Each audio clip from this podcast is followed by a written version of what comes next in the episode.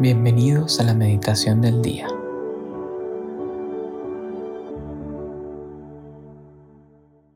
En nombre del Padre, del Hijo, del Espíritu Santo.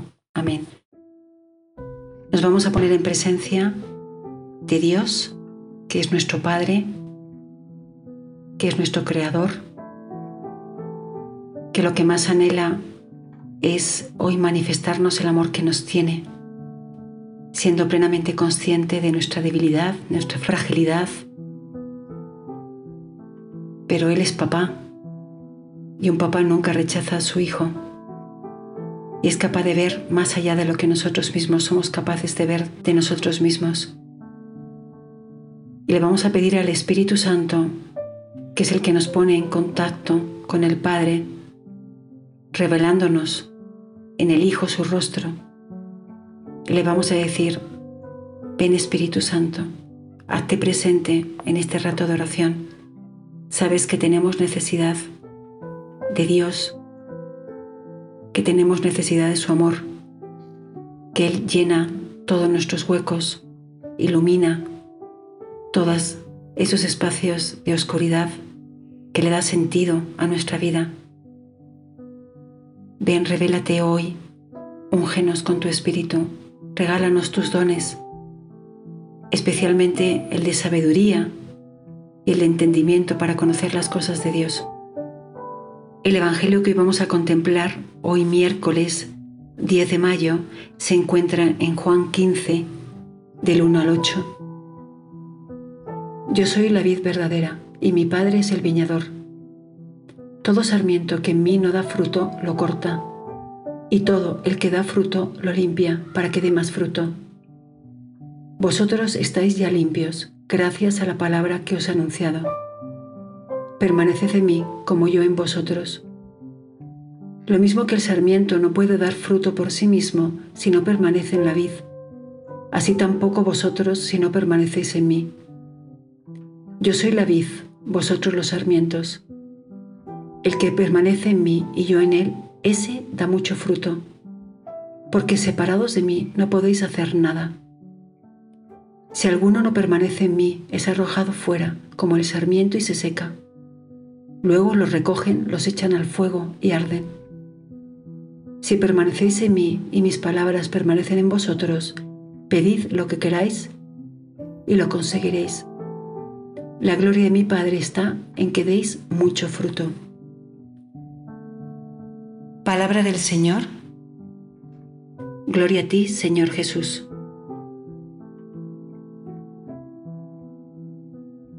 En este ratito de oración me quiero quedar con una palabra. Permaneced en mí. ¿Y qué es permanecer? Es mantenerse de manera constante, sin cambios, en una actividad, en un estado, en una condición y desde el punto de vista bíblico es quedarse en un lugar. Pero nadie se quiere quedar en un lugar donde se siente incómodo, donde sabe que está de paso. Uno permanece allí donde encuentra su lugar, donde le da ganas de descalzarse porque se siente rico, porque es un espacio seguro, pero para poder permanecer en un sitio requiere de nosotros una actitud. No solamente quiero estar ahí, sino que necesito estar ahí, porque la necesidad implica carencia de algo no superfluo, sino carencia de algo que es vital para mi supervivencia.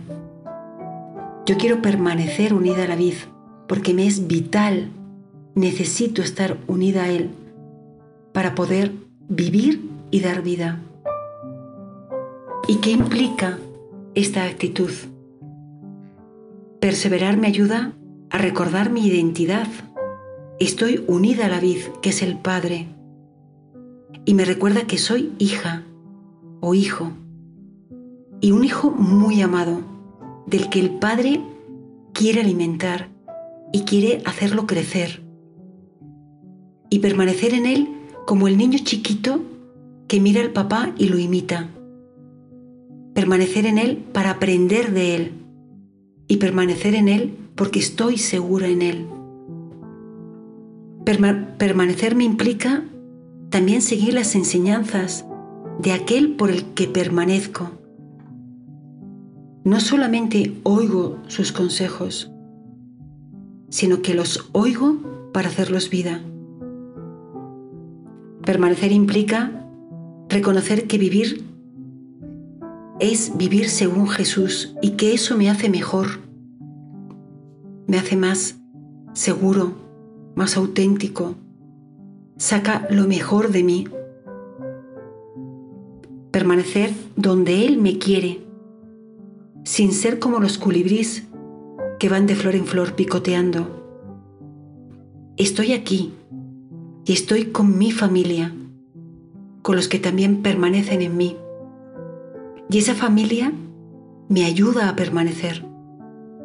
Esa familia me recuerda en dónde puedo alimentarme.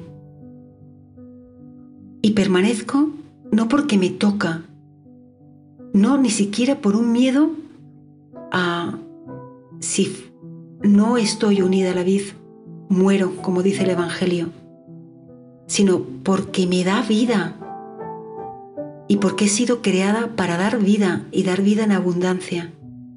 Y eso es lo que Dios quiere de mí, que yo dé frutos, frutos en mi vida personal, frutos en mi identidad como un hijo, hijo de Dios, pero también frutos para otros, que yo pueda ser como Cristo lo es conmigo en la Eucaristía, alimento del alma, que yo también pueda ser alimento para otros Luego este Evangelio nos invita de una manera muy insistente por parte de Dios a que nos preguntemos, ¿estoy dando frutos? Porque eso es lo que Dios quiere de mí.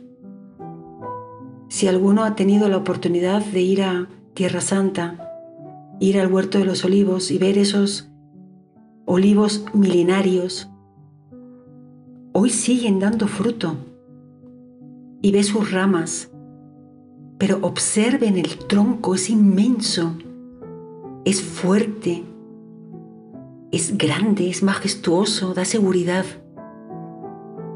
Por eso pueden dar fruto y un fruto que permanece.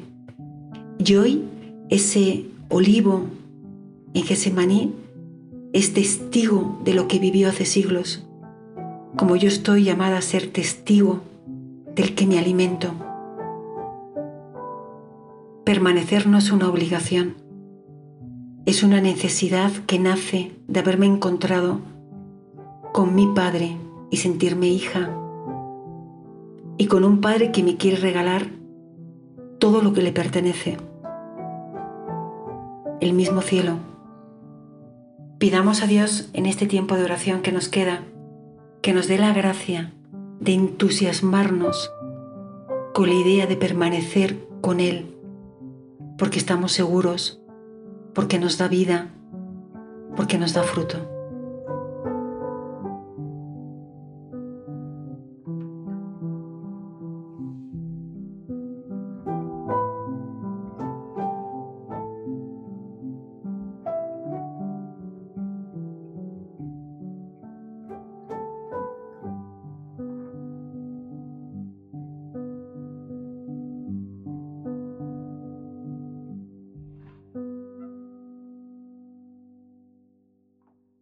Te damos gracias, Señor, por todos tus beneficios, a ti que vives y reinas por los siglos de los siglos.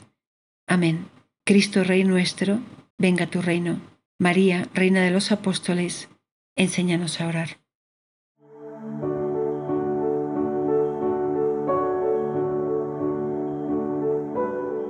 Llévate una palabra que Dios te haya dicho en esta meditación y guárdala en tu corazón por el resto del día.